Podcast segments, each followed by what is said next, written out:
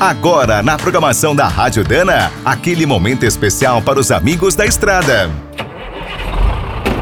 Está começando mais um Minuto do Caminhão.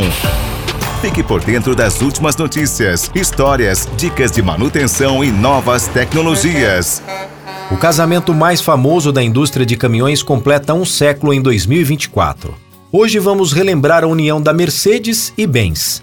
Seus dois fundadores, os alemães Gottlieb Daimler e Karl Benz, são considerados os inventores dos primeiros carros funcionais em 1886. Dez anos depois, em 1896, Daimler foi além. Pegou um carroção de madeira e instalou seu motor.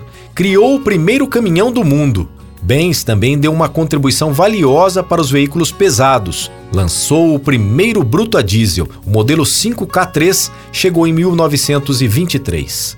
A história da marca Mercedes é outra curiosidade. Foi criada em 1900 por Emil Jelinek, importador da Daimler, para homenagear sua filha. Depois da Primeira Guerra Mundial, que durou de 1914 até 1918, a Alemanha atravessou uma crise profunda e várias empresas se uniram. A Daimler e a Benz assinaram um acordo de cooperação em 1 de maio de 1924. A fusão completa aconteceu em 28 de junho de 1926. Desde então, muitos milhões de veículos, com o brasão e a estrela da Mercedes-Benz, passaram a rodar por todos os países do mundo. Aqui no Brasil, a montagem local dos caminhões da marca começou em 1950. A fábrica de São Bernardo do Campo foi inaugurada em 1956.